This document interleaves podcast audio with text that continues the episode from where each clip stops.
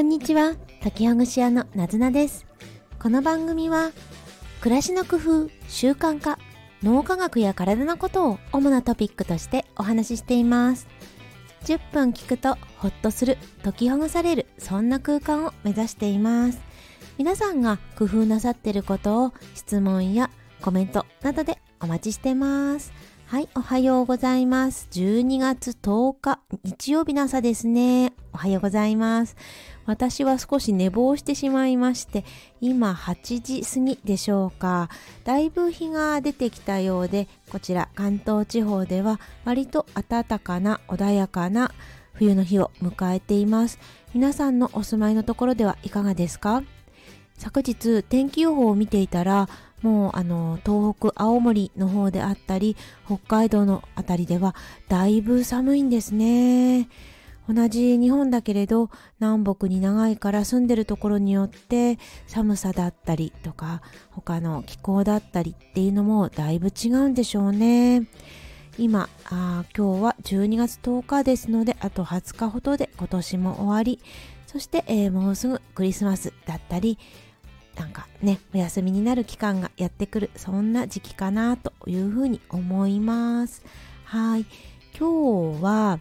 体にとって今いい食べ物のお話をしようと思います。この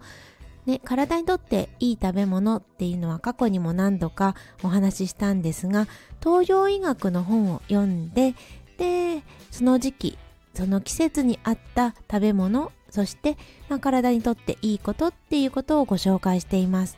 体にとって冬やるといいことっっていうのは前回、えー、前々回かな？何回か前にお話ししました。簡単にお伝えすると、や、のね、やとかして間違えました。ゆっくり休むことですね。夜にゆっくり休むこと。日が暮れたらゆっくり休むこと。しっかりと睡眠をとることが大事みたいです。運動するのもいいけれど夏みたいにたくさんたくさんではなくって昼間にやるようにしたり少し控えめにしたり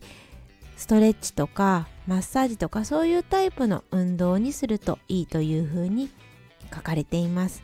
そして食べ物なんですが食べ物はですねズバリ2つ言います。冬にいい食べ物は黒色黒の食べ物とあとお肉類だそうです。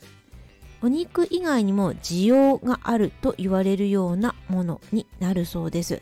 これはやはり冬というのがいろいろなエネルギーが失われたり枯渇したり不足したりっていうような時期だからというふうに書かれていますね。その枯渇する少なくなってしまったエネルギーを補うそのようなものがお肉類やあと黒い食べ物というふうに書かれています。お肉はですねあいろいろな肉が挙げられているんですけれどまずは豚肉、まあ、牛それから鳥それ以外にジビエと言われるジャンル野生の肉で、えー、鹿が挙げられてますね。鹿はとっても良いっていうふうに書かれています。この良いっていうのはエネルギーを補給するっていう意味で鹿はすごく良いですよというふうに書かれていますね。ただ、まあ、ジビエの肉っていうのは入手しやすい地域の方とちょっとなかなかねあのいつでも買えるわけじゃないっていう方がいらっしゃると思うのでなのでまずは一番に書かれている豚肉などをね、あの毎日の食卓の中でうまく取り入れてみてはどうかなというふうに思います。で本を少し引用するとあ本本はでいつも読んでる本なんですけど改めて言いますね。本は鈴木千世先生の「1週間に1つずついつも調子がいい人の、えー、と動かす習慣休める習慣」という本です。はい、でそのお肉のところを引用すると「お肉を食べるのにぴったりの季節が来ました。寒さによるエネルギーロスの大きい冬こそお肉を食べて体を温めましょうと書かれています。なんか嬉しいですね。お肉食べていいって。書かれてますものね。私もお肉はそうですね。なんかやっぱり秋になって冬になってくるとお肉食べたいなっていう気分になってきました。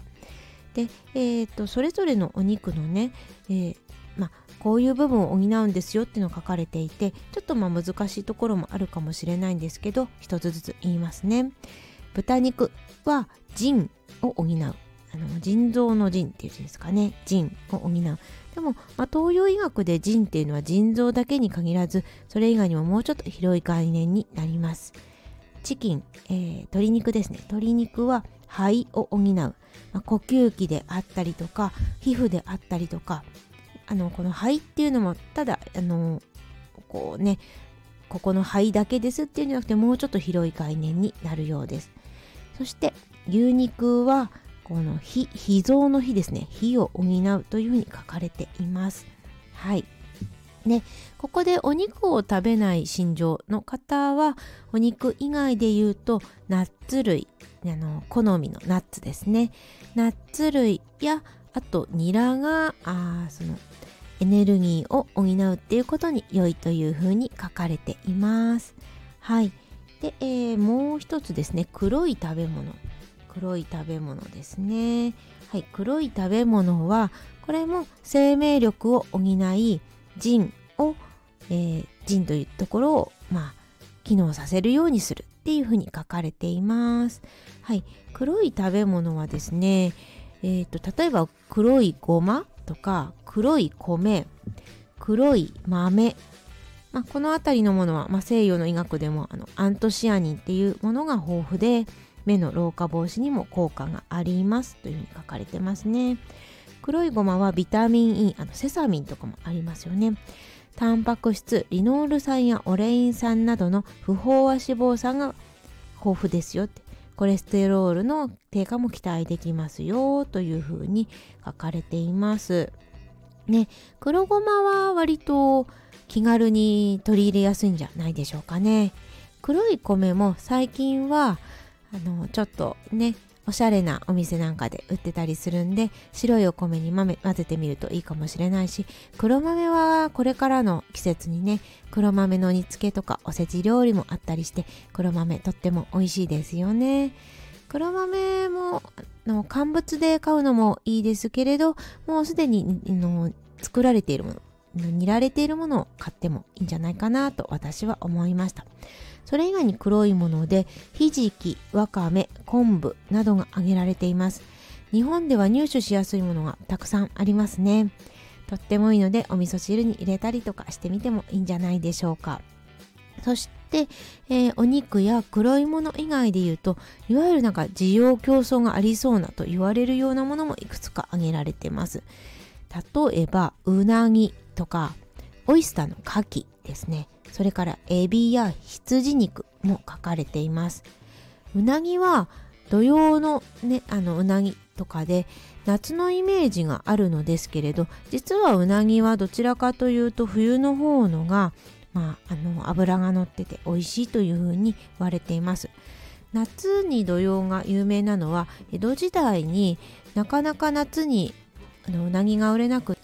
マーケティングの賜物としてそれで土曜にねうなぎを売るといいんじゃないかなっていうことで売られたというふうにあの私は聞いたことがあります。面白いですよね。この時期にはこれこれこのイベントにはこれっていう風な食べ物っていろいろ結びついてるじゃないですか。もうこれって最初は誰かが考えてくれたことなんですよね。でそれをあそうだそうだ。バレンタインにはチョコだとか。ね